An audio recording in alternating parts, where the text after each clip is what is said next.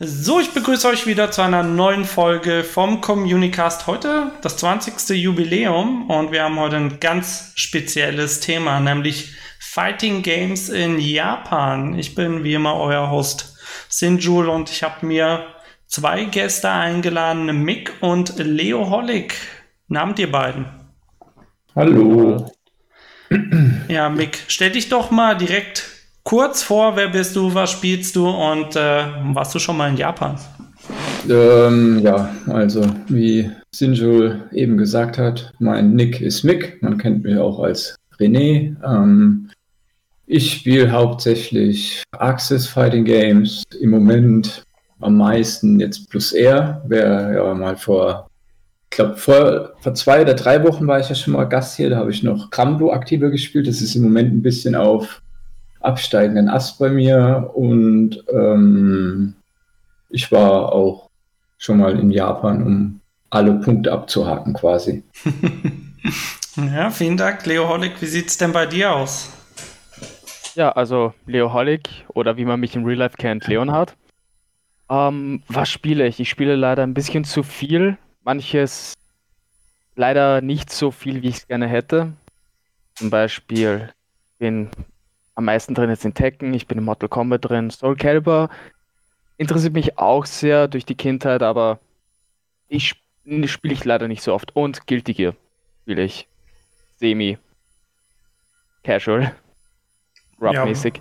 Ja. ähm, und ja, ich war auch schon ein paar Mal in Japan, auch wie Mick gesagt hat, um einfach mal alles abzuhacken, was ich mir eigentlich schon als Teenager erträumt habe oder erhofft hatte.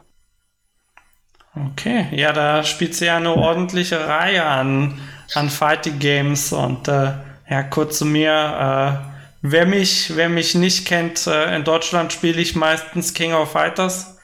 Wenn ich in äh, Japan gewesen bin, habe ich meistens kein King of Fighters gespielt. Äh, da war ich mehr bei äh, Akatsuki äh, oder N1 unterwegs oder äh, 2010, als ich das erste Mal da war da hatte ich vorher noch Kontakt zu japanischen Spielern äh, aufgenommen, äh, damit wir da äh, Power Instinct 3 Groove Fight spielen können. Da haben die ein Turnier für mich organisiert. Und äh, ja, seit äh, na, na, da, danach haben sie schon gemeint, ich bin voll die Legende für die, weil das der erste, der erste und einzige Ausländer ist, der dieses Fighting Game gespielt hat mit ihnen. Ja, also die, die waren recht happy. Und äh, ja, also ich war 2010, 2013, also 2013 war ich vier Monate in Japan, äh, ein Semester. 2016 war ich da und 2018 zweimal, glaube ich sogar. Ja, also ich war auch schon ein paar, paar Mal in Japan, habe schon ein paar Tage da verbracht. Also ja, haben wir, haben wir ja direkt Gäste mit ganz, ganz viel Japan-Erfahrung und äh, ja, warum warum das Thema äh, heute Fighting Games in Japan ist ja nicht nur, weil Leute super viel Interesse an, an Japan haben und äh, äh, gerne mal dazu was hören wollen, wie es jetzt ist, in der Spielhalle zu, so zu zocken, sondern äh, ja, ja, was macht denn Japan so besonders für Fighting Game Spieler? René, hast du eine Ahnung? Also, ich würde mal hauptsächlich sagen, es ist das erstens das Skill-Level, was dort herrscht in Japan, sowie dass halt die Spiele dort entwickelt werden, also quasi für den, für den japanischen Markt gemacht werden. Also zumindest die, die ich spiele, hauptsächlich, die werden halt wirklich dafür gemacht, das was man halt an der Optik sieht oder halt auch von den Systemen her, zumindest früher würde ich mal behaupten. Und ähm, ja, ich denke, das ist so einer der, also wenn ich einen von meinen genannten Punkten nennen müsste, ist es definitiv, zumindest für mich auch persönlich, das Skill-Level und ich denke, das ist bei vielen anderen genauso. Stimmt mir vielleicht Leo auch zu. Ja, definitiv. Ähm, ich bin auch der Meinung, dass natürlich das Skill-Level ist ein großer Faktor, vor allem im kompetitiven Bereich. Und ich muss auch zu, ich muss auch sagen, was ich beobachtet habe, weil ich ja in anderen Szenen auch unterwegs bin, nicht nur in Axis wie bei dir oder anderes oder hauptsächlich Anime. Ähm, selbst bei Mortal Kombat Spielern, die hauptsächlich aus Amerikanern bestehen, auch Südamerikaner und auch einige in Europa, selbst die, obwohl es ein amerikanisches Spiel ist, gibt es eine gewisse Mystik, wenn es um Japan und Fighting Games geht. Nicht nur, mhm. dass es mit, nicht nur die Geschichte, sondern auch die Persönlichkeiten, die einfach in dieser Kultur entstanden sind. Es sind gewisse Idole, die man sich nachjagen will. Ja. ja. Wahrscheinlich Nummer eins im Kopf bei jedem ist der Daigo. Das ist, glaube ich, der perfekte Beispiel. Ja. ja. Wo, wobei es ja bei Daigo eigentlich auch ganz lustig ist. Der ist ja eher Legende in Amerika geworden erst. Ne, und dann ist so, so rübergeschwappt in die Welt. Ne, klar, der war in, in Japan auch erfolgreich. Na, aber ich glaube so, also dass, dass man sagt, der ist irgendwie eine eigene Marke, ne, irgendwie der ist, der, der ist so bekannt geworden. Ich glaube, ohne, ohne, ohne ich sag mal, das Pen auf der Parkbank in, in Amerika bei Evo wäre es nichts geworden. Wasted World Warrior. Ja. Ja, das gehört natürlich auch bei ihm dazu. Äh, das mit, dass der in Japan ne, nicht über die Grenzen, ich sage jetzt mal Fighting Game Grenzen dort hinaus bekannt war, würde ich nicht zustimmen. Ich meine, in Guilty Gear gab es ja das legendäre Umehara Gar und er ist ja, ja. hauptsächlich Street Fighter Spieler und er war ja Reset auch sehr versiert. Also ich glaube, der war da schon in aller Munde bei jeden Spielern. Ich bin natürlich kein Experte, was jetzt japanische Szene angeht, aber ich vermute auch dort ist er immer sehr, sehr relevant gewesen. Genau, ja. Daigo ist wie du schon gesagt hast, Daigo ist wirklich eher weltweit bekannt geworden durch seine Abenteuer in den USA. Ich gehe mal, ich, meine Annahme ist, dass die amerikanischen Spieler und ähm, Veranstalter haben, sind eher darauf, soll ich sagen, haben eine gewisse Priorität gesetzt, ähm, ihre Marken, ihre Events groß zu machen, laut zu sein, in alle Welt raus zu posaunen. Und so hat man aber auch dann später hier in Europa deshalb viel später die japanischen Spiele erst kennengelernt. Japaner sind ja viel reservierter. Mhm. Und das wird auch ein Grund dafür sein. Ja, da kommst du ja eigentlich schon so auf das nächste Thema zu sprechen, nämlich wie, wie so die äh, japanische Szene aussieht, wo gespielt wird, wie professionell die ist. Und äh, also mein, mein Eindruck ist halt, äh, wie du auch gesagt hast, äh, Daigo äh, und ähm, wie D44 Bass für Capcom vs. SNK 2 zum Beispiel. Ähm, das sind halt so Spieler, die haben sich rausgetraut. Also sie waren in Japan auch top. Ähm, aber die haben sich eben auch aus Japan rausgetraut, sind auf internationale Events gegangen. Äh, gut, hauptsächlich Amerika. Äh, wahrscheinlich, weil es näher ist ne? und äh, da die großen Events waren. Ähm, gut, da gab auch mehr Geld. Ja, A, das. Ähm, aber ich glaube, das war einfach auch wahrscheinlich präsenter. Ne? Also, nee. Du hast, noch, hast, hast, du hast, ein, hast einen wichtigen Namen vergessen. Du hast die for, for Best genannt, aber ich finde, wenn du Daigo nennst, musst du in der Regel auch Tokido, Tokido nennen. ja. Tokido hat ja letztens erst den Real Talk gebracht, dass er hauptsächlich nur auf die ganzen Events gegangen ist, weil es so einfach war, früher zu gewinnen. Deswegen hat er auch so viele Turniere mitgespielt. ja, das hat, das hat ihm halt viel Geld gebracht. Das war, es war halt einfach so. Ja. Ist heutzutage nicht mehr so, aber er hat es ja so gesagt. Damals waren einfach alle schlechter und es war einfach zu gewinnen. Tja, ja, und äh, woher kommt's? ne, also früher, wenn man, wenn man jetzt, also ich kenne es halt noch aus meiner Anfangszeit, ne, 2006, da gab's, gab's kein YouTube, Ne, da, äh, ich weiß nicht, wie, wie mobil die Japaner dann auch waren, aber ähm, also da hattest du recht wenig Footage, ne, recht wenig Videos irgendwie online. Und äh, da war es dann schon alleine dadurch, dass Tokio zum Beispiel so eine Ballungsregion war oder Osaka. Ähm, ja. Einfach da hattest du so viele Spieler. Das heißt, äh, dadurch, dass du ja nur offline spielen konntest, waren das auch meistens die, die besten Spieler oder es waren so die, ja, wie soll ich sagen, so, so die äh, Angelpunkte, wo, wo alle äh, sich dann getroffen haben. Zum Beispiel Togeki, also wer es nicht, nicht kennt, äh, auch äh, Super Battle Opera genannt. Ähm, das war ein äh, Spielhallenturnier, wo sich in allen Regionen oder nee, in allen Präfekturen Japans äh, sich Spieler qualifizieren konnten und äh, ja. ich glaube, das Finale war immer in Tokio. Also ähm, kann ich nicht bestätigen, aber das letzte, die letzte SPO war immer in Tokio. Stimmt, stimmt. Zumindest aber, die Ausnahme, ja. Ja, aber sonst war es, also als ich da war, war es die Tokyo Game Show und ich glaube, ja, war wahrscheinlich immer in einer Messe oder sowas in, in, in Tokio rum. Aber ja, also äh, mein, meine Erfahrung ist, äh, dass es da selbst in Japan so äh, ein Gefälle gab von, von der Stärke der, der Szene. Äh, ja, kommt, denke ich, ganz drauf an, ja. was für ein Game das ist. Da kann ich auch einen Monolog zu halten. Ja, Frage ist halt nur, ob ich das soll. Ähm, du darfst.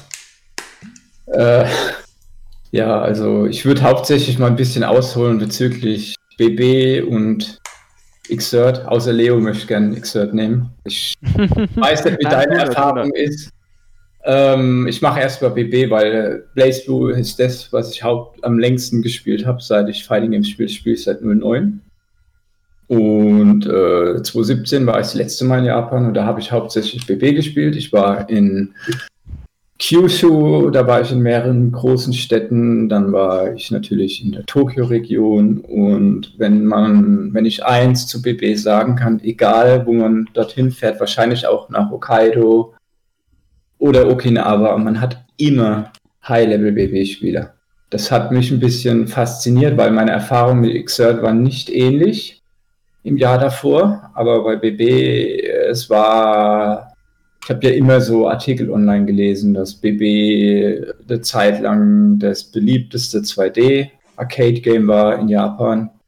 Und ähm, das war halt dann auch einfach so mein Eindruck. Also egal wo ich hin bin, ich habe immer High-Level-Gegner bekommen. Und es war stellenweise echt auch so, wenn ich das mit unserer Szene vergleiche und sogar komplett Europa hernehme. Ich gehe in eine Region und jetzt zum Beispiel Kyushu hat eine höhere Spielerdichte und bessere Spielerdichte und die sind noch nicht mal ansatzweise so gut wie die Monster in Osaka oder Tokio. Und das hat mich dann an der Stelle auch ein bisschen Depri gemacht, aber gleichzeitig auch Hype, weil Depri im Sinne von, sobald ich hier weg bin, habe ich nie wieder diese Umgebung, die Japan einfach hat. Aber Hype, weil ich halt eben in den drei Wochen die Gelegenheit hatte, das so quasi aufzusaugen. Und gerade in Tokio bin ich, ich glaube, zwei Wochen lang immer jeden Abend in die Shinjuku Sports, äh, Sportsland gegangen. Ähm, die ist quasi die Haupt, eine der beiden Hauptanlaufstellen für BB in Tokio. Die andere ist die Hey in Akihabara. Nur ist, Arcade. ist sehr gute Arcade und da gibt es, ich glaube, 30 oder 35 BB-Cabinets, was eine absurde Anzahl ist. Aber in der Shinjuku Sportsland gab es immerhin 20. Aber da bin ich immerhin, ähm, weil es näher war an Tagadano Baba, wo ich meine Airbnb hatte. Und ja, da habe ich halt immer die ganzen Leute gespielt, gegen die ganzen Leute gespielt. Ich wurde sogar öfters von einigen gegrüßt. Galileo zum Beispiel, kennt ihr ja bestimmt von dem Evo Grand Final. 2013 war das, glaube ich. Ja, oder 14. Auf jeden Fall, der hat mich auch einmal angetippt und dann mich einfach gegrüßt und hat sich dann ins Cap gesetzt und gezockt. Das fand, das habe erinnere ich mich bis heute dran, fand ich ziemlich nice.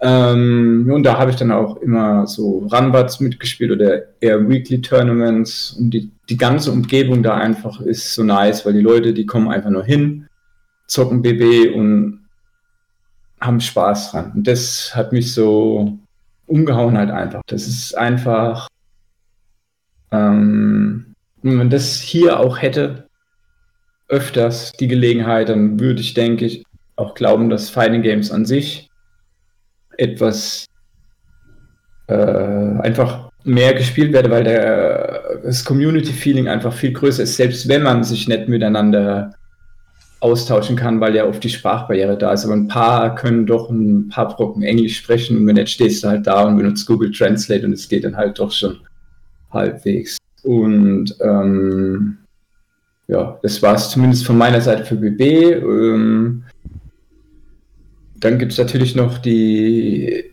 Mikado für Guilty Gear, die wird Leo natürlich auch kennen. Und das ist halt quasi das Mekka für jeden Guilty Gear-Spieler. Ich glaube, es gibt keine, zumindest für Anime-Spiele, keine bekanntere Arcade auf der ganzen Welt als die Mikado. Das heißt, ich glaube, selbst Spieler, die nicht so viel mit Guilty Gear zu tun haben, sagen, wir gehen mal in die Mikado, um sie gesehen zu haben. Also das ist wohl die...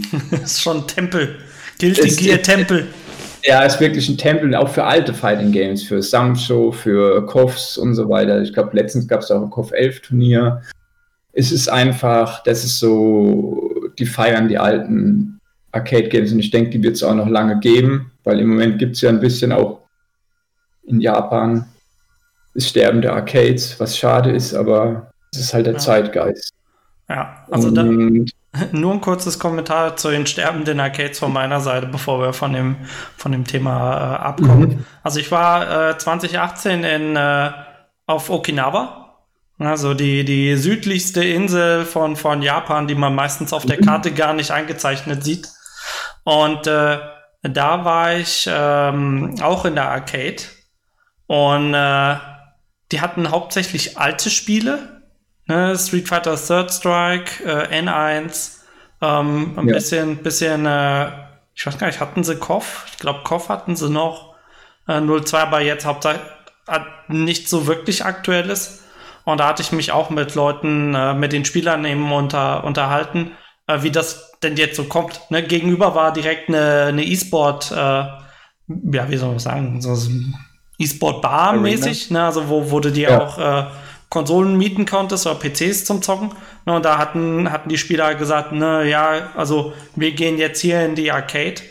Aber wenn du zum Beispiel Street Fighter 5 spielen willst, ähm, was ja zu dem Zeitpunkt schon eine Arcade-Version hatte, mhm. äh, soweit ich mich erinnere, ja, da musst du dann immer in eine E-Sport-Bar gehen und da treffen die sich dann eben auch. Na, also ja. da sieht man halt schon so ein bisschen, äh, Arcades sind eher alte Spiele, ne, wie du halt sagst.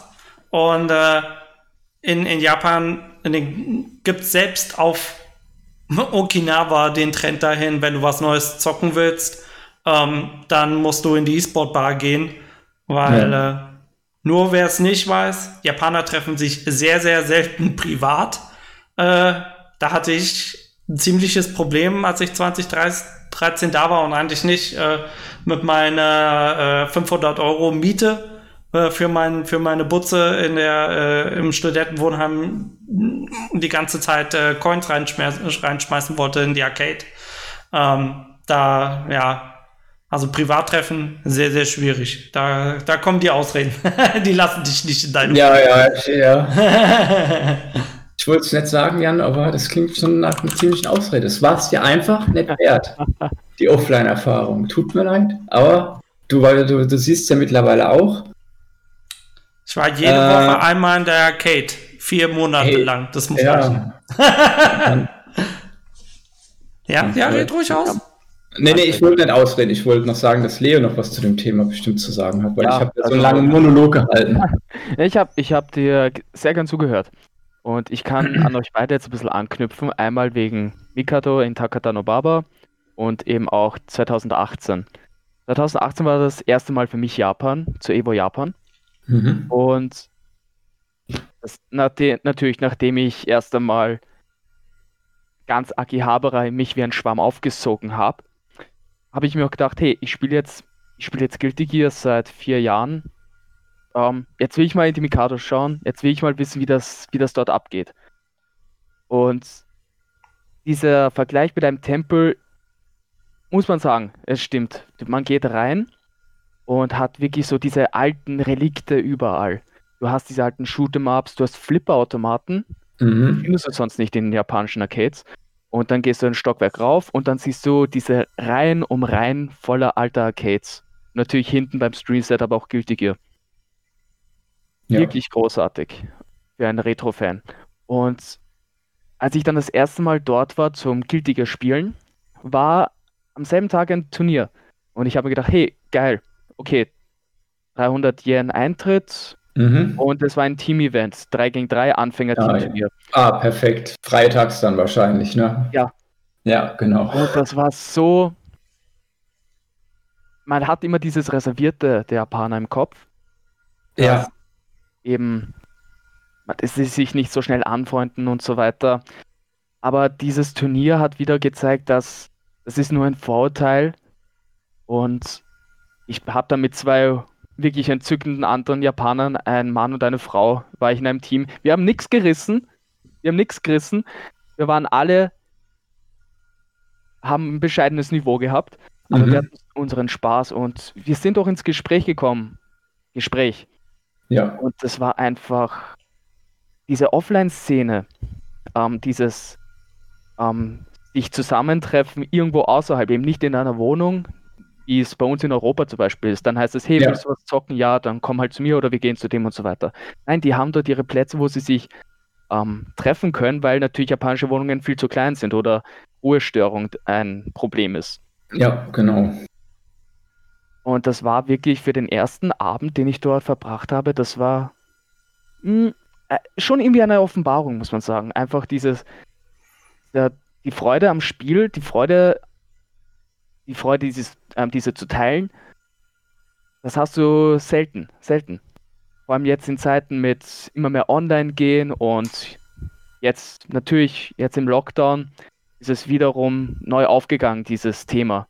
Brauch, wie wichtig sind Offline-Events? Das spürt man an sich selber, wenn man mal ein bisschen drüber nachdenkt.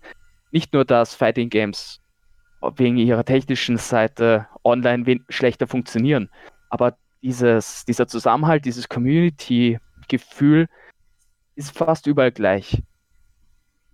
Das stimmt, ja.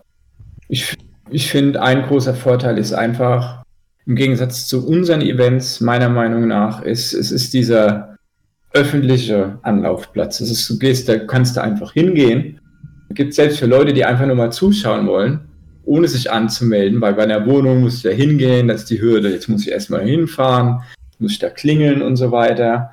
Und bei den Arcades gehst du halt einfach hin, kannst doch einfach mal so zuschauen und das nächste Mal kommst du dann dahin und sagst, ich spiele mit. Ich finde, das ist, gibt ja oft genug, auch bei uns lieben Gamern, die Leute, die sich ein bisschen scheuen mitzumachen und die wollen sich das erstmal angucken, kommen dann nochmal hin und sagen dann, ja, hey, jetzt mache ich mit. Und meiner Meinung nach ist das ein großer Vorteil, dass du da einfach ein bisschen indirekter quasi auch teilnehmen kannst, im Gegensatz zu den Locations bei uns. Ja, ja gut, der andere Vorteil ist halt auch, ähm, die Arcades haben halt jeden Tag auf.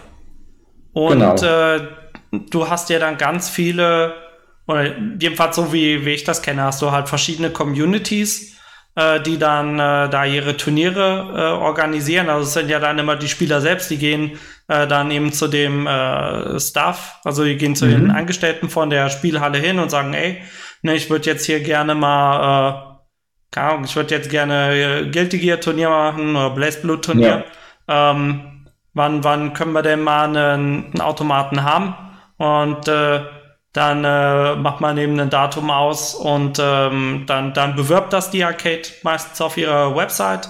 Also ich kenne das von ähm, oh, zum Beispiel äh, Tokyo Rank Ranking Fighters, eine TRF die haben ja, ja auch so einen, so einen Kalender auf ihrer Internetseite, wann Turniere ja. sind, wann irgendwie Freeplay ist. Also mhm. in dem Fall Freeplay heißt, du bezahlst 500 Yen zum Beispiel und kannst dann eben drei, vier Stunden äh, spielen, solange wie das Freeplay halt ist. Kriegst so, eine, kriegst so ein schönes Kärtchen umgebunden, ne, so ein Anhänger wie Freeplay. Äh, und dann, dann kannst du da halt zocken äh, an, den, an den Automaten. Ähm, aber ja, das ist halt dieses Du gehst, du gehst halt hin und organisierst das und sagst einfach Leuten Bescheid, hier, wir treffen uns äh, und nicht so wie in Deutschland, äh, ja, ich muss jetzt erstmal ähm, einen Raum mieten, wo kriegen wir die Hardware her? Ähm, weil in der Spielhalle, ja, die haben ja das Spiel schon. Genau. Andererseits muss man auch sagen, ähm, wenn die nur ein Cap haben, wird halt gerne einfach Best of One gespielt. Na, also das ist ja dann immer immer so, so, ja, so schnell wie möglich durch. Ne? Wir haben den Automaten für zwei Stunden und wir müssen in zwei Stunden auch durch sein. Was, wir sind 64 Spieler? Äh, ja, okay, ne? dann wird, wird schnell äh, das Turnier durchgekloppt.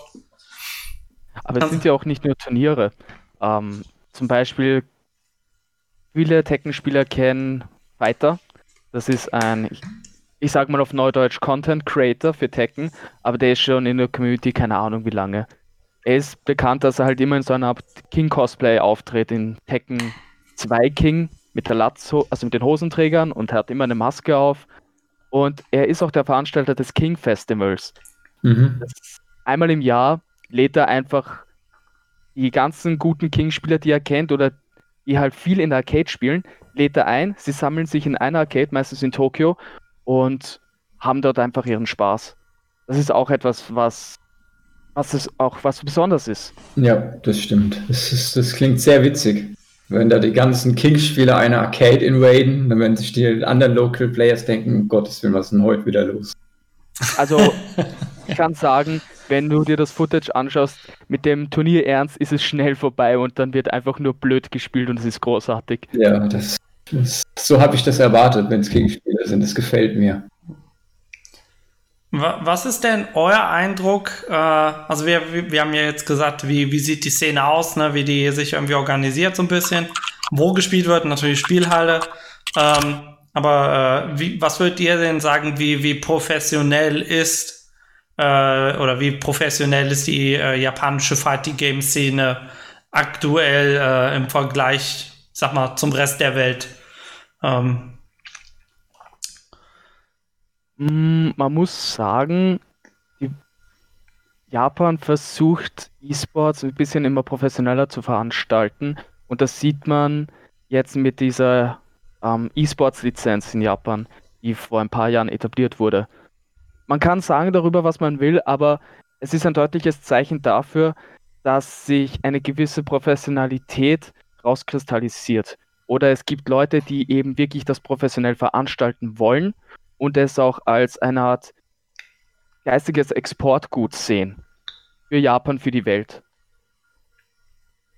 Ja, stimme ich zu. Also jetzt gibt es ja auch die Japanese Esport Association, die, die JASPA, also die ja die äh, Profilizenzen ausgibt, die du angesprochen hast.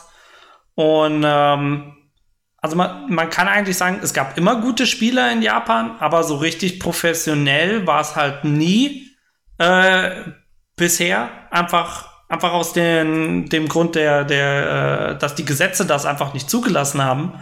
Also wer äh, wer sich denkt so, uh, ich gehe nach Japan und da äh, sahne ich jetzt mal richtig ab, ne, weil ich bin der krasseste, bin der krasseste Spieler.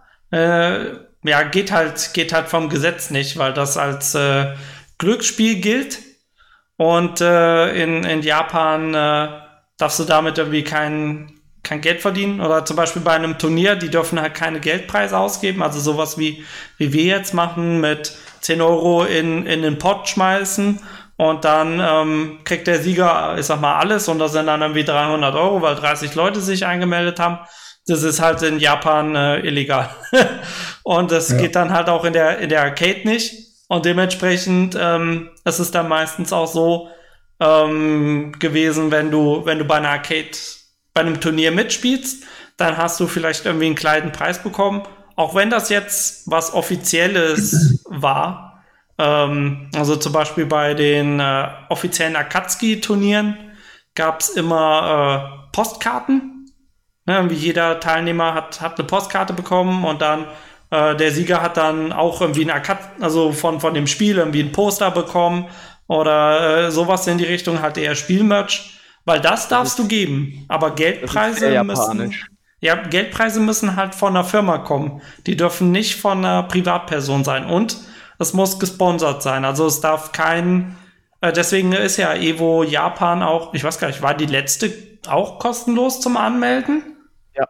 Ja, ja das ist immer kostenlos. Ja, deswegen äh, ist, ist die Anmeldung bei, bei Evo Japan halt äh, kostenlos gewesen, einfach weil ja, sonst äh, dürfte das Event gar nicht so stattfinden, weil sonst wäre es halt auch wieder äh, illegales Glücksspiel, dann bräuchte es äh, eine Glücksspiellizenz oder so ähm, und das, das lohnt sich halt nicht. Und jetzt mit, äh, mit dieser Profilizenz ähm, können sie, wenn eine Firma Geld sponsert, der Person, die so eine Lizenz hat, eben auch äh, das Geld auszahlen. Da gab es ja auch schon ein bisschen Drama mit, wer war's? Momochi? Nee.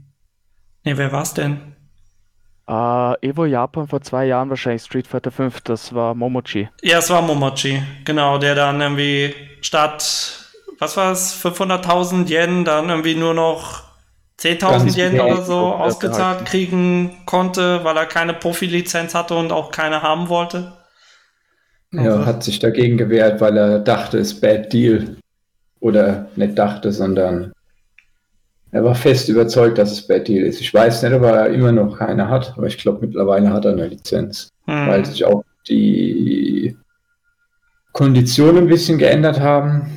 Ich weiß auch nicht, ob es nur noch SF5 ist oder ob es schon ein zweites Game gibt. Da kenne ich mich leider nicht mit aus. Blue gibt es sicherlich auch. Also gibt es äh, auch inzwischen. Ja, gut, aber Gran Blue, Gran Blue umgeht ja das, was du gesagt hast. Es musste ja. von der Firma ausgezahlt werden und das macht ja dann Psy Games und das ist ja dann kein Problem. Okay. Also, ja gut, da, wer, wer jetzt aktuell die Profilizenzen hat, weiß ich nicht. Aber ähm, ich glaube, es ist nicht nur Street Fighter. Ähm, ich habe ich hab keine Ahnung, was alles drin ist. Ich glaube, Gun Gundam hat eine hohe Chance, weil ich sehe viele Street Fighter-Spieler spielen auch Gundam neuerdings. Mago zum Beispiel, der Tokido, die ballern richtig hart Gundam rein. Also kann ich mir vorstellen, dass das in der E-Sports-Lizenz drin ist. Meinst du, wollen da noch ein paar, paar Yen abgreifen bei Gundam? Oder vielleicht ist das, oder es ist die neue Kondition, dass sie Gundam spielen müssen. Ach so, ja, es, also ihr, ihr, vergesst, EX Versus in Japan ist das Nummer 1 Arcade-Game. Und wenn es, das hat ja erst vor kurzem den Konsolenport bekommen. Und ich weiß, der Producer wollte immer, dass E-Sports für das Game etabliert wird. Vielleicht hat es zumindest in Japan geklappt. Ich weiß auch, da gab es früher immer riesige Arcade-Turniere wie halt SBO für Gundam Only. Das bekommen wir halt in der 2D Fighting Game Community oder Tekken Community nicht so mit, aber das ist schon riesig einfach. Und, ja, sind halt auch ja, das Gundam. Das ist, das ist, das ist in Japan nochmal ein anderes Ding. Das ist ja schon riesiges Kulturgut da. Ist nicht nur das Game, was gut ist, sondern es ist halt auch riesiger Teil der Kultur dort drüben. Ja, du meintest, äh, eine Arcade hat 20 Caps, ja.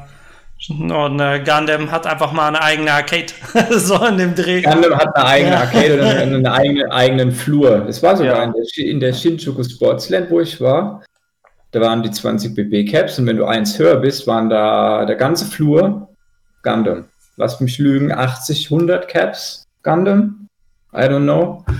Äh, und das ist nur eine Arcade. Es ist überall stehen so viel von den Dingern, das ist unglaublich. Aber ich schweife ein bisschen ab. Das war nicht mein Ziel. ja. Hört auch zur Spielkultur. Ja. Ja, ist auch Arcade, ne? Gibt ja sicherlich das, auch. Das, das, das stimmt, ja. Also, man, man könnte drüber streiten, ob Gundam ein Fighting Game ist, aber also es geht ja schon so ein bisschen, bisschen in die, in die das Richtung. Hat sehr, sehr, sehr viele Parallelen mit einem Fighting Game. Es ist halt kein traditionelles Fighting Game mit äh, HP-Leiste ist oben, Gegner stehen sich gegenüber, sondern du hast halt schon. Ähm, ich würde sagen, dieselben Leute, die Smash als Fighting Game bezeichnen, die können auch Gundam als Fighting Game bezeichnen. Also ich zähle dazu, den anderen würde ich das überlassen. Also ich sage euch nicht, ihr müsst es akzeptieren oder nicht. Ich Aber sage auch, dass For ein Fighting Game ist. Ja. Hey.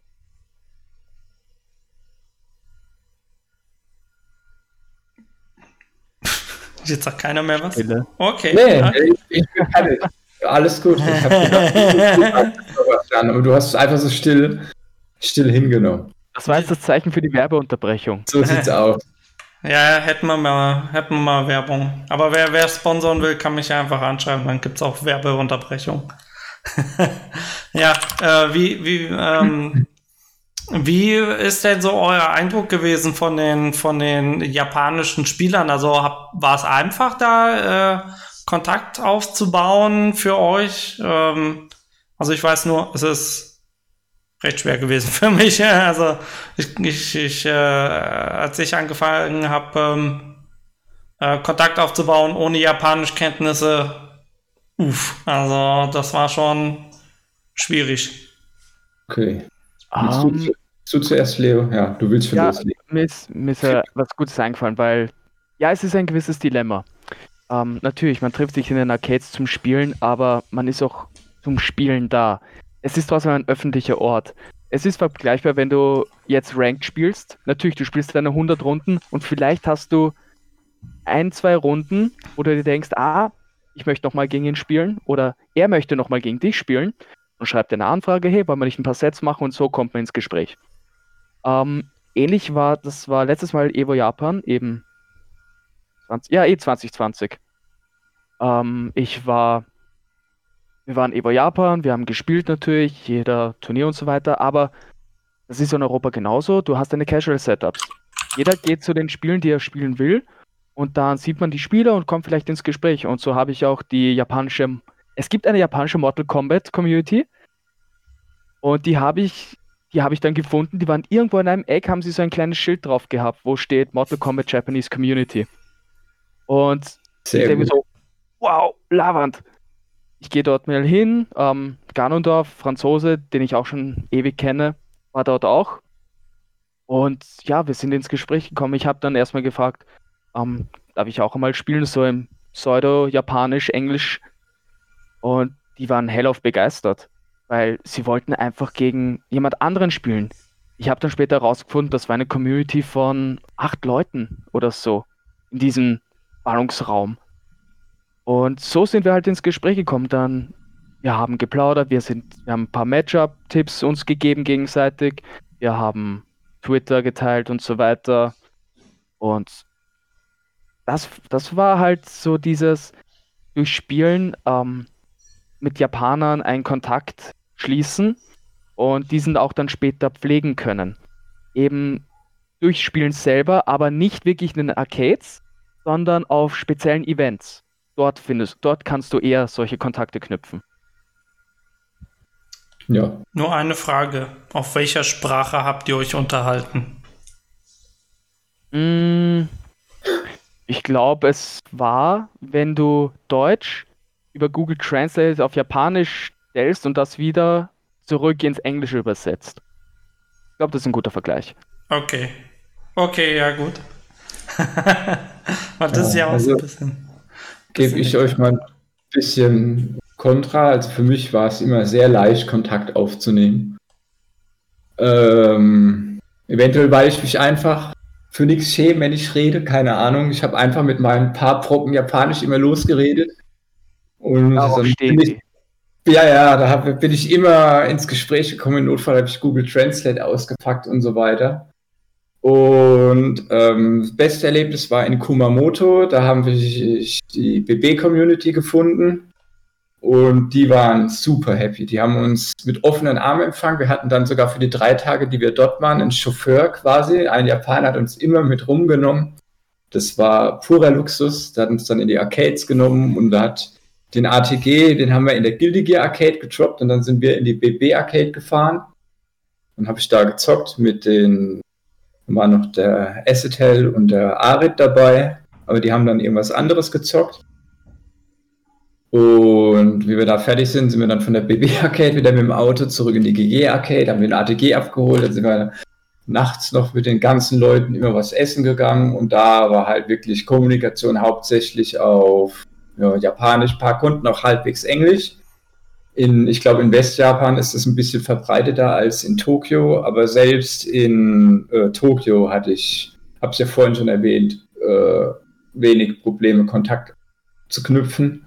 In äh, der Mikado war, das war dann im Jahr davor, wo ich ja mit äh, Dracula, Candy, der ja heute leider nicht dabei ist, und äh, Dracula? Äh? ATG Aret. Nee, nee, nee. Ja, die, die, waren auch da, aber das ja. war separate Reisegruppe. Okay. Dann waren wir auch in der Mikado und da haben wir auch äh, schnell Anschluss gefunden, weil FLB war ja da.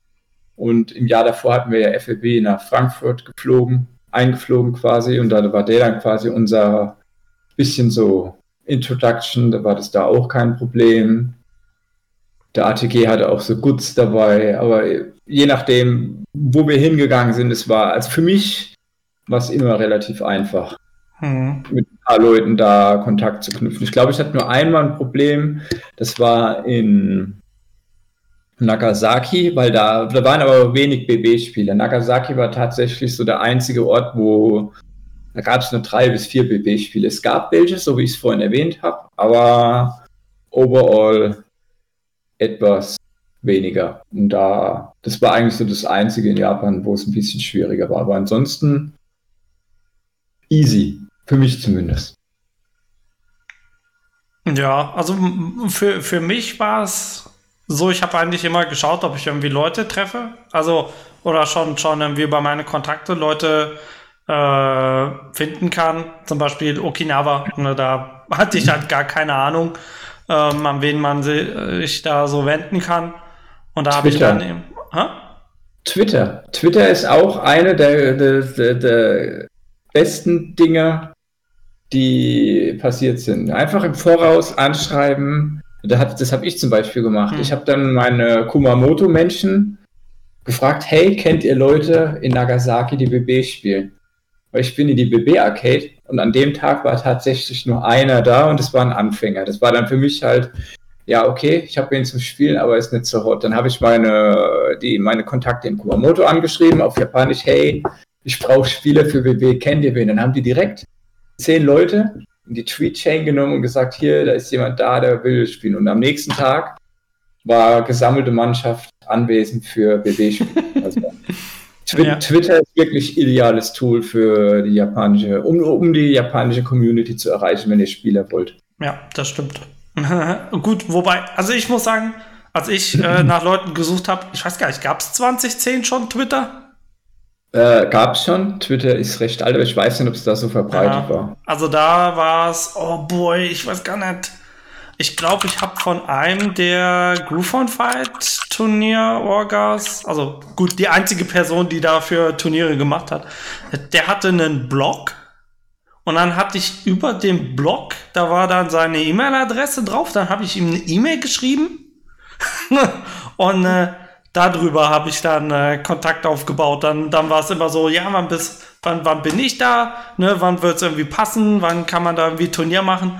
Äh, einfach weil, also für diese Nischenspiele, ne, ich glaube, es gibt, äh, man, man hat so den Eindruck, okay, ne, Fighting Games kommen aus Japan, da gibt es auch für jedes Spiel tausend ja. Leute, die das spielen. Und das ist halt Nein. voll der Blödsinn. Also, das ist auch äh, mit, mit äh, Grooveform Fight zum Beispiel, ne, da sind zehn Leute aus ganz Japan. Ne, gut, die meisten aus Tokio, ne? Also sind wie fünf Leute dann aus Tokio.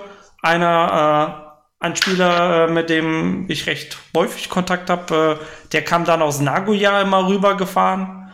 Ähm, mhm. Entweder nach, nach Osaka oder nach, nach Tokio äh, zum Treffen. Und ähm, das dann halt auch, ne, also wenn das Spiel Nische ist, so äh, wie Groove on Fight oder jetzt wie Akatsuki Blitzkampf, ähm, da muss es schon mal gucken. Also da ist halt nicht, ich gehe jetzt einfach mal in die Arcade und spiele, sondern da muss man schon äh, ein bisschen Kontakt aufbauen und mal fragen, ey, wann seid ihr da? Ne? Wann ist irgendwie Freeplay oder wann ist mal ein Turnier? Weil ähm, ich war in der, der Kohatz Arcade in ja. Osaka, die ja die offizielle Arcade für Akatsuki ist. Ähm, mhm. Und äh, ich gehe da hin, alles leer.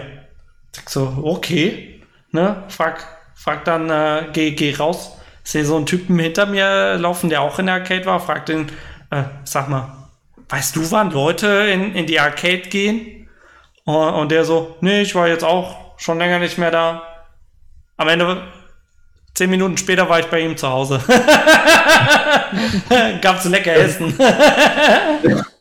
das ist auch die Ausnahme, aber. Ja, ja, das, das ist echt die Ausnahme, aber da äh, nur, nur äh, damit, äh, also dieser, dieser Mythos, so, ne, boah, Japan, Land der Fighting Games, ich spiele, keine Ahnung, ja, das da Data East Marvel Avengers Spiel, ne, das ist mein, das ist mein Lieblings-Kusoge. Ne, ja, ich, ich starte jetzt meine Karnov-Karriere.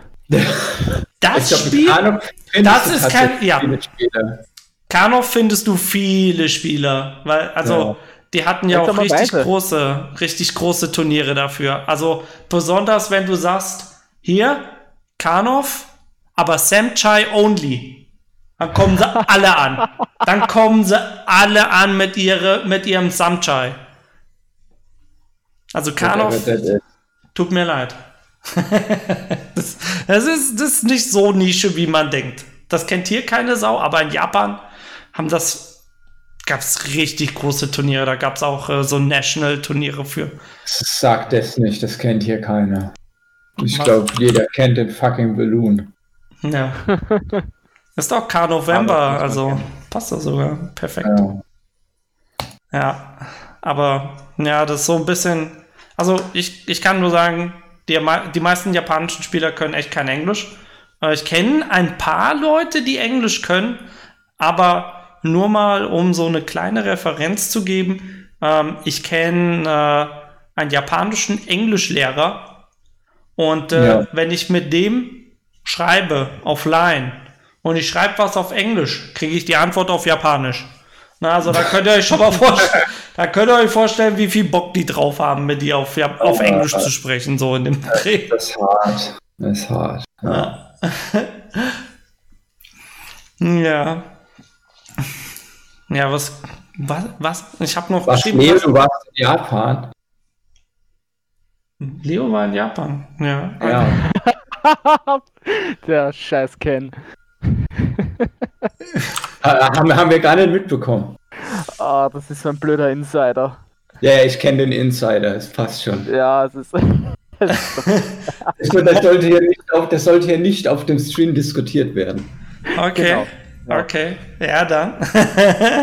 ich habe mir doch aufgeschrieben, was muss man beachten, wenn man, wenn man dort spielt? Äh, das ist A, man gibt sich nicht die Hand. Oder gut, inzwischen, die Japaner kennen es halt inzwischen so langsam, dass man äh, irgendwie rübergeht, aber meistens ist es, äh, kriegt man nur eine kurze Verbeugung. Ähm, wenn überhaupt. Gerne stehen die Leute auch einfach auf und stellen sich hin und, und labern. Ja. Ähm, ja, wie gesagt, die als, meisten. Ja, sorry. Als Raucher in den Arcades. Ähm, als, ich das erstmal, als ich das erste Mal da noch war, ich bin ja selber Raucher, gibt, es gibt viele Arcades oder manchmal ist es auch nur ein Stockwerk, da hast du deine Aschenbecher, die leeren zur Verfügung, dann nimmst du da einen und gehst zu dem Automaten, den du willst, stellst ab und kannst ihn anzünden. Mittlerweile ist es schon wieder anders und entweder ist Rauchen verboten oder du hast eigene abgestellte Raucherkammern. Oh, haben sie es geändert? Ja, sie haben es geändert, zum Beispiel in der Hey Arcade. Aber das Gute ist, da ist rundherum Glas und du kannst direkt zu den Street Fighter 2 Automaten schauen und die sind immer besetzt. Okay. Also ich kenne es nur. Dann weiß ich, wo sie ist. Die Glaskammer. Die war 2017 war die noch nicht da. Okay. Also ich kenne es auch nur, äh, dass man überall rauchen kann. Also ich erinnere mich noch an äh, meinen, meine letzten, meinen letzten Urlaub, wo ich dann in der Mikado mal war und die Leute da gequarzt, ja. gequarzt haben und du kommst raus, ey, und du riechst wie ein Aschenbecher. Also für, für Leute, die nicht. Rauch nicht abkönnen ne, oder vielleicht die sogar Asthma haben, äh, ja, ihr solltet das euch überlegen. Ne, also in Japan ich ist es so, man darf in der Öffentlichkeit nicht rauchen. Also nicht so wie in Deutschland, ne? Du stehst am Bahnhof und quarzt jetzt erstmal ein. Sondern ähm, am Bahnhof geht es. Da gibt es die Dedicated Places in der Regel, wo du rauchen darfst. Ach, nee, mach doch nicht alles kaputt. Okay, auf der. Straße. Auf der, okay, auf der Straße darfst du nicht rauchen, aber ähm, es ist dann im Gebäude darfst du rauchen, kommt aber auch drauf an, wo. Also jetzt im Supermarkt eine Zigarette anzünden geht nicht. Äh, Spielhallen sind aber so ein typisches Ding gewesen, wo man rauchen durfte und mir hat gar nicht gefallen, weil ich äh, selber nicht rauche. Also da. Das ist ein verruchtes Etablissement. Ja. Ja, immer die, die, die sweaty Smoking Gamers, Mann. Ja, oder da kommen nur Delinquenten. Ja. So sieht's aus. Yakuza-Treff war das. Wobei, das ist ja eine Stufe, das ist noch eine Stufe drunter, sorry Jungs. Ich habe wieder Unsinn erzählt. Ja, sonst irgendwie noch was, was man beachten muss? Also ich würde einfach was sagen. Was meinst du? Beachten? Ah, in den Arcades. Ah, ja, äh, also irgendwie, dass man einen Terminkalender am besten checken sollte ähm, ja. oder äh, ja. Ja, die üblichen Arcade-Manners halt, ne? Sorry, Leo, ich habe dich unterbrochen. Nein, nein, erzähl du, erzähl du jetzt.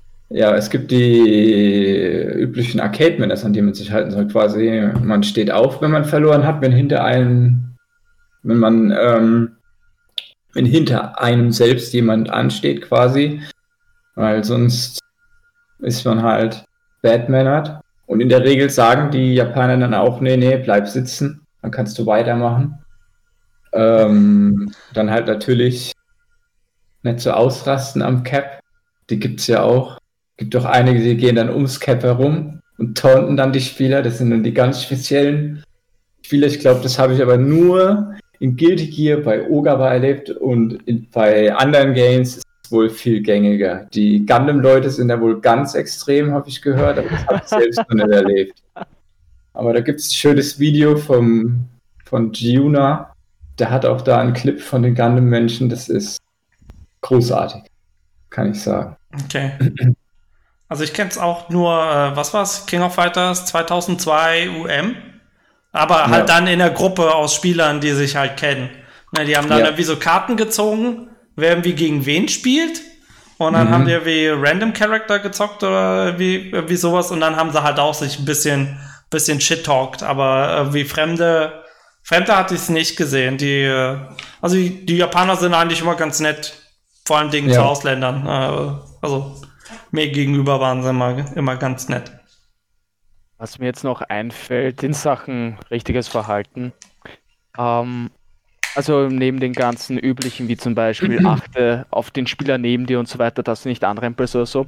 Für Touristen vor allem, wenn man in einer Gruppe unterwegs ist, es ist nicht so gern gesehen, wenn sich so eine Traube um einen herum bildet und alle schauen den an. Arcades sind relativ eng.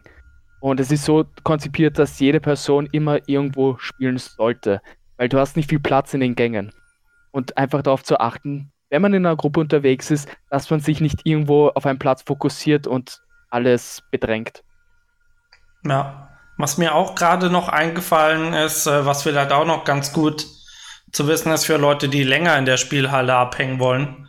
Äh, ihr dürft euch nur hinsetzen, wenn ihr auch spielt. also ähm, wenn ihr zum Beispiel ein Turnier mitspielt, das hatte ich bei äh, Korf, ja, Korf, das, da ging das Turnier irgendwie vier Stunden, da fünf Stunden. Und du stehst dann halt echt fünf Stunden da rum. Ich habe zweimal gespielt, ne? das heißt, du hast so eine Pause für deine Beine von, ja, wenn du, wenn du gut bist, fünf Minuten, ne? fünf bis zehn Minuten vielleicht. Ja, und den Rest stehst du. Also, boah, ey, ich hab da Oberschenkel bekommen in der Spielhalle teilweise, ne? Also. Musst du Tactical Losses einbauen, damit du länger sitzen kannst. Dann hast du ein perfektes Verhältnis. Ja, aber wenn du für, aus dem, im Turnier ja. willst du es ja gerade nicht, da willst du ja wieder spielen können. Ja, aber wenn du, nee, Tactical Loss quasi, dass du 2-1 gehst oder 3-2, so. weißt du? Ja, gut, das gibt's ja nicht. Das ist ja das Best of One. Ach so, ja, gut. Ja, gut. sein muss. Das ist, das ist Oldschool-Shit. Das, das ja, kenn ich. also ich kenne nur Oldschool-Shit. Also ich glaube, ich habe ja. noch kein Best of Three-Turnier gespielt, glaube ich, in Japan. Oh, okay. Ich, ich, ich nur. Also selbst Mikado war Best of Three. Okay, also ich glaube, ich habe nur einmal, doch, einmal habe ich Best of Three gespielt. N1, weil ich Warum? beim Anfängerturnier im, im Finale war. Anfängerturnier, ach so, Finale. Ja, die okay. hatten dann. Ja, äh, Noobs bashen, ha? Die hatten dann Advanced ja. und äh, Anfänger. Ne, und dann musstest du halt erstmal das Anfängerturnier gewinnen und dann bist du so ranked up. Dann durftest du I dann nicht mehr mitspielen. Und okay. ich kann nur. Ja, ey, ich bin dreimal Zweiter geworden nacheinander. Gibt's halt nicht. Das Leben ist hart, Jan. Es, es, es hat nicht sollen sein. Du bist bis heute kein Advanced Akatsuki Blitzkampfspieler. Ja, was, ja, was soll ich machen? Ich kann das Spiel nicht mal spielen, ne? Zweiter Platz für ein Spiel, was du nicht spielen kannst, ist schon, ist schon okay. Ja? Ähm, du weißt ja, was über zweiten Platz sagen. Ja, das erste Verlierer. So sieht's aus. Ja. Okay, okay. Ja, aber sonst, sonst fällt mir jetzt auch nichts mehr ein, was man beachten muss. Nee, spontan fällt mir auch nichts mehr ein. Ja. Ja, ich kann nur einen Tipp geben, setzt euch ein Money Limit. Ja. Das auch. ja, das auch. Oh. Für Dinge, die man nicht tun sollte. Ja, ihr solltet nicht auf Tilt gehen. Gerade hier, da gibt es so einen Kandidaten im Chat, den habe ich gesehen, der mich so hier fucked up genannt hat eben. Dem würde ich zutrauen, dass er sein ganzes Geld direkt rein wastet. Ja? Gegen einen Spieler? Ja, gegen einen Spieler, weil er immer, ja, ich muss jetzt gewinnen, ich muss jetzt gewinnen. Ja. Und, oh, scheiße. 10.000 Yen sind weg. Was mache ich Wenn jetzt? du dann beginnst, noch die Suika rauszuholen, dann ist es schon vorbei. ja, die ist zum Glück aber auch rechargeable. Da muss man irgendwann mal wohin gehen und die dann aufchargen. Dann kriegt Vor allem man schlimm, wenn Automaten anschreiben, dass mit Suika billiger ist pro Spiel. das, das, das ist schön, ja. So, so kriegen sie dich. So kriegen sie dich. Ja, das, also das kenne ich auch. Ich, ich habe mir dann immer gesagt, 1000 Yen und das war's. weil 10, ja. 10 Euro ja. verballern, das war dann schon okay genug. Das war genug. Ne, 20, hm. 20 Matches. Aber das geht auch ganz fix. Ne, wenn da keine ja. Sau, wenn da keiner hinter dir steht oder so, wie, wie du meintest, René, ne, die sagen dann auch gerne mal, ja, ja, bleib ruhig sitzen, ne, kannst noch nee, nee, nee, nee, bei mir, äh, bei mir war bei mir haben die Japaner mal gesagt, ich soll jetzt aufhören, das bringt nichts mehr. Ja, wir haben gesagt, hör doch auf, hör doch auf. Jetzt echt? Hab, ja, ich habe eine 20er Loose Streak gegen eine Leichi gehabt. Und die haben gesagt, ich soll das, für heute soll ich Schluss machen. Ich habe ich hab's nicht eingesehen. Oh, ich kann mir das so gut bildlich vorstellen. Das, das, das war, ja, ja, es war auch so. Es war auch einer, das war der Ryota, der ja oft bei Agrevo mitspielt, auch Top 3 kommt und so weiter. Er hat gesagt, Mixern, stopp, stopp. Und ich so, nein, weiter, weiter. Irgendwann habe ich es hab wirklich eingesehen und habe gesagt, okay. Und im Nachhinein habe ich dann gemerkt, das war dann die beste Leitchi aus dem Westen. Mir fällt aber gerade Nakajima Leitchi oder so war das, die ich da gespielt habe. Der hat mich einfach nur zerstört. Ich hab's, hab's nicht eingesehen. Du, du wurdest wenigstens dazu ermutigt, aufzuhören, es gut sein ja, zu lassen. Die haben, ja. Ich habe gespielt, Guilty Gear, und ich schaut Theresa an, wie ich gerade wieder fliehe. Er schaut mich an. Einfach nur. Ja, sehr gut. Ah. Ja, ja. Also ich wurde auch immer nur ermuntert, bitte sitzen zu bleiben. Und oh, ja, du kannst vor, du kannst noch weiterspielen. Ja, komm, spiel doch noch hey, weiter. Das ist halt, das war halt, das waren halt die Boys, weil, wisst ihr, die, die, die uns rumgefahren haben, die haben mhm. dann schon gemerkt, ja, den müssen wir jetzt mal stoppen, der wastet sein Money. Ja. Brauchst noch Geld fürs Isakaya. Äh, so, so, so sieht's aus. Ja, das ist aber das, der größte Fehler bis heute. Ich war weder in dem Isakaya noch in dem Onsen. Feels bad, man. Nächster Urlaub wird es abgehakt. Du musst einfach aber, ein Hotel buchen mit Onsen drin. Ja, so, so rich bin ich leider dann doch nicht. Ey, das hatte ich hier in Tokio. Da hatten sie dann ganz oben, äh, was war es, irgendwie 40 Euro die Nacht, das Hotel. What? Und dann hatten die ganz oben äh, einen, einen äh, Onsen für, ähm, für Männer für und Frauen halt getrennt. Und dann, okay. das, das war dann irgendwie so der 25., 26. Stock oder so. Da konntest du dann über ganz, oder konntest du Tokio dann schön angucken von oben nach dem das war ziemlich nice. Also es war 40, 40 Euro pro Nacht. Ja. Schick um mir über das Skyline zu stehen. Es war ein Vier-Sterne-Hotel, war mega nice. Es war schick mega mir, bitte, schick mir mal bitte das Hotel. Wirklich. 40 Euro, Mann, das würde ich machen. Ja, muss ich nur mal ja, gucken bei, bei Booking. Aber für, für zwei war das dann, also 80 Euro wahrscheinlich. Ja, yeah, 80 Euro pro äh, für, für zwei ja. Personen Doppelzimmer. Ja, aber das ist, das ist cheap, Mann ist cheap. Ja, Gerade sonst hätte ich das auch nicht genommen. ja, ich weiß, wenn, wenn, wenn du das nimmst, dann, dann, dann ist da schon was dran und dann muss es cheap sein. Von daher kann das schon stimmen mit 40 Euro. Ich fühle mich einfach mal gelobt über deine Aussage. über, über, die, über, die, über, die, über die sparende Art, ja. Ja, ja. Okay. Aber, aber, aber, aber wir, wir, drift, wir driften wieder ab. Es tut mir leid, ich schweife zu viel ab. Nee, ist ja okay. Ähm, ja, dann kommen wir doch mal zum, zum letzten Punkt, äh, den ich auf jeden Fall bejahen kann. Äh, hattet ihr schon Kontakt mit japanischen Entwicklern? Bei Leo weiß ich es oder ich habe es gehört. Mir wurde es gesagt. Bei René äh, weiß äh, ja. ich es nicht. Leider nein. Leider nein, okay. Leider nie geschafft und es ist einer meiner größten äh, Regrets, würde ich sagen bis heute. Ich hatte, ich hatte immer die Hoffnung, irgendwann mal Gott Mori zu sehen, aber bisher nie passiert. Und ich frage mich, ob es jemals passieren wird. Ich weiß es nicht. Ja. Ja, vielleicht, wer weiß. Äh, dann, äh, ja, Leo, mit wem hattest du denn bisher Kontakt? Dann, äh, bevor ich mein, meine, meine Kontakte auspacke. Also, ähm, ich bin ja Teil der Veranstalter von Vianality und Ken und ich waren halt Evo Japan dieses Jahr und wir waren auch natürlich im Gespräch mit Arc System Works wegen Guilty Gear Strive zum Beispiel und weil sie auch viel mehr jetzt auch ihr eigenes E-Sports-Branding pushen wollen. Und wir haben sie kontaktiert gehabt ein paar Wochen vorher, haben es zuerst gefragt, ob wir eine Telefonkonferenz machen wollen.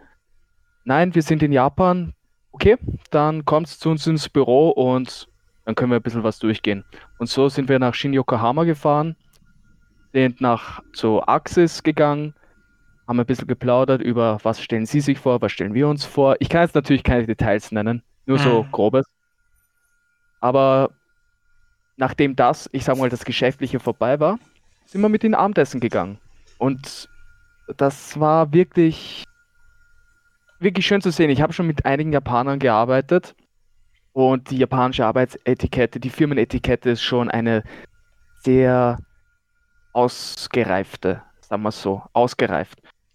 Aber als wir dann mit ihnen Abendessen waren, dann sind alle Hüllen gefallen und wir haben uns so gut mit ihnen unterhalten, auch über Spielen, wo, wie sind sie zu Axis gekommen, was haben sie vorher gemacht, was wollen sie, was, warum Fighting Games? Auch immer wieder diese Frage, warum eigentlich Fighting Games? Das ist eigentlich nicht so, ähm, es gibt nicht so viel Geld her.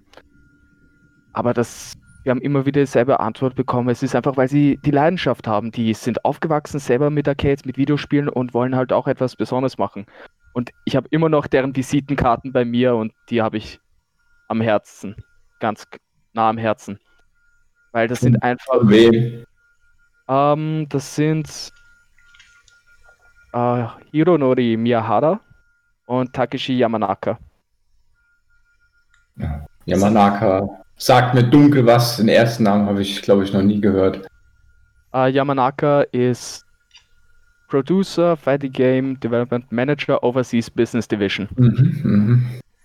Ah, Und jedenfalls, als dann, als wir dann in dem Isakai, nein, das war nicht Isakai, wir haben, wir waren ja Kniko essen Mhm. und wir haben auch so viel Bier getrunken, es war super. oh oh, Einfach, hast die Japaner unleashed. anders. Ja, also das war halt meine Erfahrung mit Axis und japanischen Entwicklern. Einfach ganz anders, als ich es mir erwartet habe, aber positiv natürlich. Mhm. Mhm. Also meine, meine Erfahrung, ey, das ist, das ist so geil. Also ich, Oh, ich fisch, ich fisch ja immer, ich fisch ja immer in der, in der Grabbelkiste rum, kann man sagen, wenn ich in Japan bin. Ich zock die Nischen-Games. Ich kenne auch nur die Nischenentwickler. Also ich hatte mich mit äh, Subtle Style getroffen. Ähm, beziehungsweise ich bin ja 2013 war ich ja ein Auslandssemester in Japan. Ich wollte gar nicht studieren. Ich wollte nämlich eigentlich ein Praktikum in Japan machen. Und da hatte ich dann auch, ich weiß gar nicht, wen hatte ich angeschrieben? Axis, SNK und Subtle Style, weil, hey, Akatsuki ist geil. So, ich mag das Game. Ich schreibe den mal an. Und ich glaube, es war, ich glaube, es hat, ich glaube, SNK hat abgesagt und äh, Subtle äh, hatte mich dann, äh, hatte mir dann geantwortet, so, ey, ne, äh, ich würde ja gerne, aber ich weiß gar nicht, was ich mit dir anfangen soll. Ne, was er nicht gesagt hat, ist, Subtle Style ist eine Person.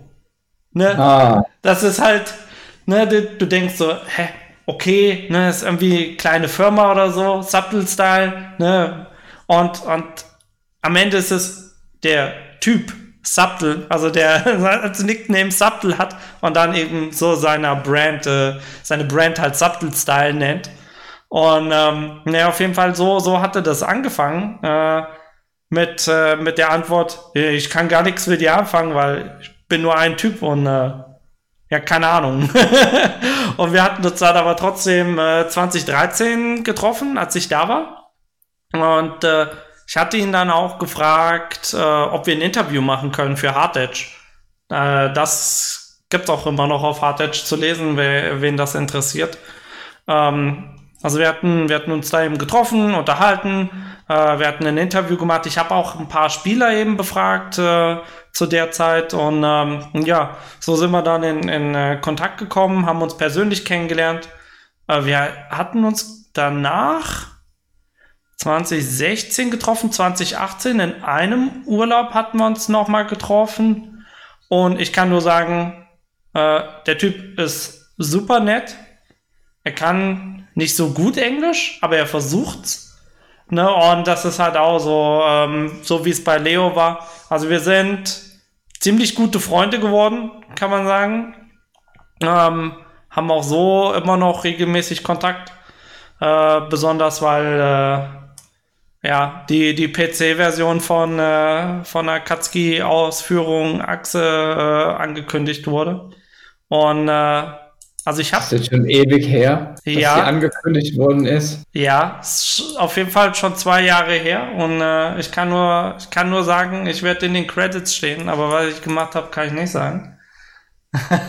aber das ist halt, äh, also da, da sie, sieht man halt auch, wenn du, wenn du versuchst, Kontakt aufzubauen, das geht irgendwie. Also es gibt ja auch, ähm, ich glaube, SNK scheint auch recht offen zu sein äh, dass man da ähm, mal vorbeikommen kann. Ähm, waren jedenfalls schon, schon einige bekanntere Spieler bei denen im Büro. Ähm, die sind natürlich äh, in Esaka. Oder sind sie immer noch in Esaka? Mhm. Und, ich bin äh, kein SNK-Experte. Ja, ja, ich kenne ich kenn nur das alte Büro. Äh, ich weiß gar nicht, ob sie da immer noch. Ich glaube, die sind immer noch in dem, in dem Stadtteil, aber nicht mehr dasselbe Gebäude. Aber ähm, also da kann man äh, ruhig mal, mal anfragen. Vielleicht sollte man äh, eine Idee haben, warum. warum man die irgendwie treffen will. Also für mich ist es natürlich als äh, Turnierorganisator mal ganz, äh, ganz interessant. Ähm, aber da muss ich auch mal. Ja, ist eigentlich. Das, was Leo gemacht hat, ist eigentlich ganz smart. Ich glaube, das muss ich auch mal machen. Da muss ich nochmal nach Japan einfach Geschäftsreise machen. Für Hessen Crash werben. Ja, sicher. Ja. Wenn das Unternehmen mal eine Anfrage schickt, ist eine andere als Einzelperson. Ja. Ja, ich habe mir noch zu der, zu der Sache aufgeschrieben, gibt es Unterschiede zwischen Europa und Japan? Äh, ich, ich, bin mir nicht sicher. Äh, Leo, soll ich anfangen oder willst du anfangen? Fang du erst mal an. Okay. Also, äh, ich glaube, der größte Unterschied ist, in Japan hat man immer die Mutterfirma. Und äh, die gibt auch gerne äh, die Strategie vor. Also ich kenne ich kenn das ähm, zum Beispiel von Bandai Namco. Äh, da sind wir in Deutschland ja recht stark benachteiligt, einfach weil äh, die, die Kette, ähm, nämlich Bandai Namco Deutschland, berichtet an Frankreich, weil Frankreich die Europazentrale ist und die berichten nach Japan. Na, und das heißt, da muss irgendwie Frankreich abnicken und Japan muss abnicken und dann kriegst du was in Deutschland. Also, ähm, da ist so ein bisschen so um die Ecke. Ich glaube, da ist, ist es sogar schon teilweise ähm, einfacher, wenn du, wenn du sagst, okay, ich nehme Kontakt irgendwie mit Japan auf und die, die kloppen dann einfach äh, dann durch Frankreich durch. Ne, so, ja, ey, ne, der, der hat schon mit uns gesprochen. Ne, hier, der kriegt das in Deutschland ähm, anstatt da jetzt irgendwie aus Europa nach Japan zu gehen. Und ähm, ja, sonst zu dem Kontakt, zu dem Kontakt, die wollen halt im, also bei SNK weiß ich, die wollen immer Zahlen haben. Also die machen halt ungerne ähm, irgendwie versprechen, wenn du nichts liefern kannst. Die wollen dann erstmal äh, immer wissen, ja, was ist das denn für ein Event und wie viele Leute kommen und wie viele Leute spielen denn dann Kopf mit und äh, je nachdem äh, entscheiden die das dann eben auch. Also sind sie, sind sie schon ziemlich penibel auch. Also die äh, musst immer schon fast wie so einen Antrag stellen, äh, einen schriftlichen, dass, dass du was kriegst. Ähm, und, äh, wobei man sagen muss, SNK supportet auch richtig gut. Also die geben immer, immer äh, schönen, schönen Kopf-Merch. Das, äh, das stimmt schon. Wobei man auch sagen muss, Europa, also bei den, gut, in Europa, wir haben eigentlich gar keine Entwickler. Also ich wüsste jetzt nichts. Nintendo ist nur Sales, Capcom ist nur, ist nur Vertrieb, Bandai Namco ist nur Vertrieb. Ne, in, in äh, Deutschland oder Europa wird halt gar nichts, gar nichts entwickelt. Mhm. Äh, dementsprechend ist da auch immer, sag mal, der Hintergrund ein bisschen ein, ein anderer. Ähm, deswegen gibt es meistens in Europa irgendwie zu Release noch was und Japan supportet halt länger. Äh, ist, ist, so, ist so mein Eindruck. Äh, wie wie, wie äh, sieht es, wie siehst du das, Leo? Also in Konklusion, ich kann eigentlich nur sagen, du hast eigentlich eh jetzt schon alles erwähnt. Japanische Arbeitskultur, Firmenkultur ist eine ist nicht so viel anders, aber was auf jeden Fall anders ist, ist einfach dieser Verkehrsweg. Der Parteienverkehr ist ein sehr rigoroser. Viel mit E-Mails, viel mit Terminen ausmachen. Aber wenn man einmal den Kontakt hat, wenn man einmal eine Verbindung aufgebaut hat, dann sind sie viel näher an, als Partner dran. Sie sind, wie du gesagt hast, sie sind generell sehr unterstützend, sei es jetzt mit Goodies oder sei es mit Geldpreisen weil es wird immer viel verhandelt, ausgemacht und es wird finalisiert, es wird fixiert und man hält sich an die Verträge. Da gibt es nicht ein vorher, oh so, nein, jetzt machen wir doch nicht das, jetzt machen wir doch was anderes. Mhm. Sie sind sehr ehrlich und das ist sehr schön. Deshalb ich muss sagen, ich arbeite gerne mit, mit Japanern zusammen. Einfach aus diesem Grund, dass sie aufrichtig und integer sind. Ja, brauchst nur einen langen Atem erstmal. Also ja. brauchst, brauchst halt viel Vorlauf. Also ich arbeite ja auch äh, in einer japanischen Firma und der Vorlauf ist halt unglaublich. Ne? Also in einer deutschen Firma wird es das Ganze in einer, innerhalb von einer Woche irgendwie durchkloppen oder irgendwie alles äh, festmachen und in Japan ist halt immer, die, die wollen erstmal alle Fragen beantwortet haben, äh, bevor sie, bevor sie sich irgendwie festlegen. Das ist so, so mein Eindruck. ja, mhm. wie du gesagt hast, mit den Zahlen und Ergebnissen vorbringen. Was hast man schon gemacht? Und warum sollen wir euch unterstützen? Was können oder was auch gern gefragt ist, wie können wir euch unterstützen? Das stimmt. Aber ja. Das stimmt, ja. Die Frage kommt wirklich äh, eigentlich immer, wie, wie, man, äh, wie man uns unterstützen kann. Bei mir ist meistens so äh, retweeten und äh, Merch wäre ganz nice. Also, wenn, ja. wenn du ja keine Firma bist, dann kriegst du halt auch, kriegst du halt auch also zusammenfassend eigentlich, ich, jetzt nur die paar Ergänzungen, aber du hast eigentlich schon alles gesagt, wie das funktioniert. Ja, also dementsprechend, wer zuhört und äh, Turniere organisiert und mal Kontakt zu japanischen Spieleentwicklern haben will, einfach mal anschreiben. Äh, das kostet nichts. Am besten, ja, am besten auf Japanisch. Ich weiß, können nicht alle. ähm, ansonsten auf Englisch. Ne? Also Deutsch, ja. Deutsch kann man klicken. Und Material, Portfolio immer so dabei haben. Hm. Und würdest du, aber schickst du das direkt mit oder eher als, als Antwort? Was würdest du sagen? Eher, eher dann auf, auf eine Anfrage nach einem hm. Portfolio oder irgendwelchen Konzepten. Okay. Ja, da fällt, da fällt, mir ein, ich hatte doch mal Kontakt letztes Jahr mit, oh. mit, mit Cygames. Das hat auch ja geklappt eigentlich. Problem ist, dass Cygames dann auf die Publisher abgedrückt hat. Und die Publisher ah. sind halt.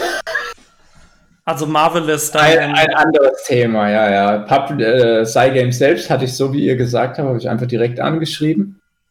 Hatte da die Business Hotline, habe mich im Namen von Mad Gear gemeldet, quasi. Also Firma. Und ja. die hatten dann auch geantwortet direkt und ähm, dann war da der Kontakt quasi schon hergestellt bei Cygames direkt, aber leider hat Cygames wenig mit Granblue Versus zu tun. Und daher war das dann auch für die Cuts an der Stelle. Aber immerhin positive, positives Erlebnis, dass es, so wie ihr sagt, einfach funktioniert hat. Aber hatten die, äh, aber in Japan machen die alles selber, oder? In Japan machen die alles selbst, aber hier wirst du immer auf die entsprechenden Publisher, Publisher. geschickt. Hm. Ja. Und der, der in Europa ist halt, naja, speziell. Ja, das ist eh immer so ein, so ein bisschen das Ding. Äh, Also ich kann, kann ja einfach nur mal kurz zusammenfassen, äh, wie, wie mein Eindruck, also was ich für Erfahrungen mit äh, Turnieren in Europa hatte und, und Publishern. Also ähm, P-Cube war immer top, weil die einfach gesagt haben, mach was du willst.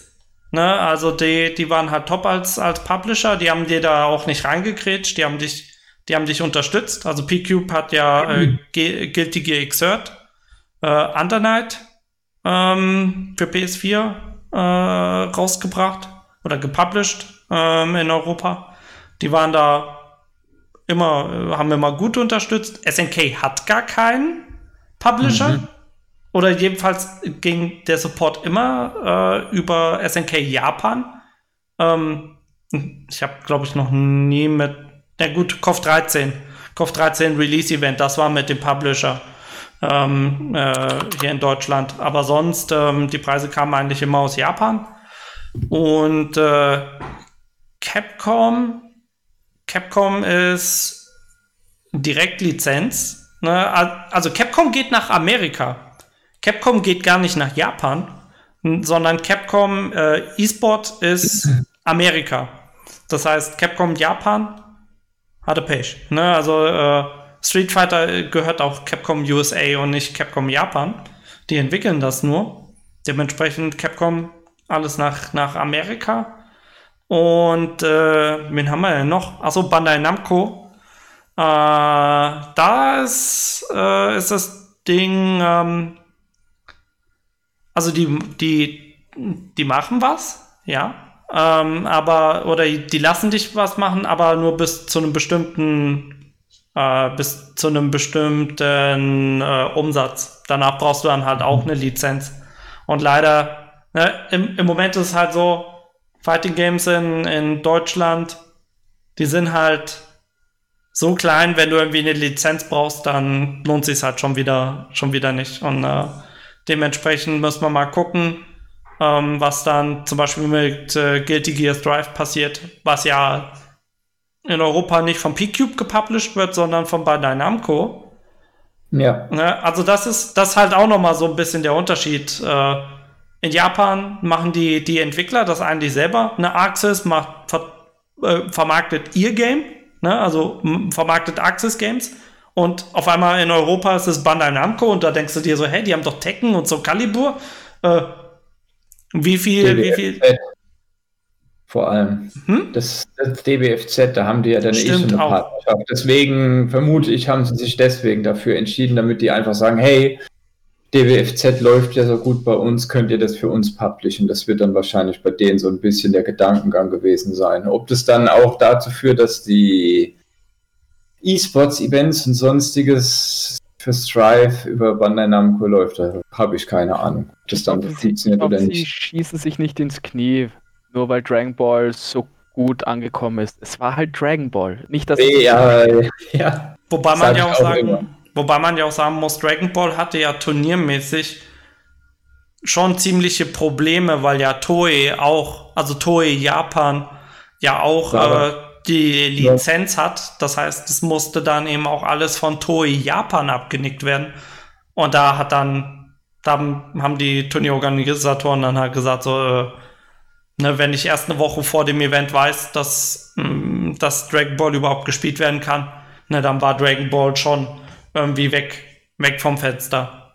Ja, ne, also definitiv. kleine, kleine Fun-Events, ne, war okay. Also es war auch immer so, so solange das kein Geld kostet, darfst du es machen. Ne, kannst halt ein, ein äh, Turnier machen, äh, wo Leute kostenlos teilnehmen können, aber sobald du 5 Euro Eintritt nimmst, muss das von Japan abgenickt werden. Ne? Also das ist dann schon der, da braucht man dann schon wirklich eine Passion für das eine Spiel, ähm, das, äh, also in dem Fall halt Dragon Ball, äh, dass man da ähm, den ganzen Weg geht. Aber ja, also Turnierorgas, ich kann eigentlich nur empfehlen, äh, nehmt auch äh, Kontakt auf zu den europäischen Ansprechpartner, äh, den Publishern. Ähm, weil am Ende ist es ja auch so, was irgendwie der Dude in Japan dir sagt, ne? Der sagt so, ja, mach was du willst. Und dann, in, äh, dann kommt auf einmal äh, die deutsche Niederlassung an und sagt so, naja, hättest aber eigentlich eine Lizenz kaufen müssen. Ne, dann bist du in der Bredouille, also musst du eigentlich beides so ein bisschen abnicken. Also sobald du das okay hast von Japan, sollte man äh, trotzdem mal äh, beim europäischen Teil, beim europäischen Ansprechpartner mal anklopfen und äh, sich das nochmal abnicken lassen. Nicht, dass man äh, doch noch eine böse Überraschung erlebt. Ja. Gut, dann würde ich sagen, kommen wir so langsam zum Ende. Äh, dann äh, würde ich euch bitten, nochmal ein, ein kurzes Abschlusskommentar loszuwerden, äh, wenn, wenn ihr denn eins habt. Ähm, ihr könnt natürlich auch einfach nur Leute grüßen, was, mhm. was euch am liebsten ist. Dann würde ich sagen, fangen wir doch bei, bei Leo an und dann nochmal kurz René und dann äh, entlasse ich alle in, in den ja. Sonntagabend.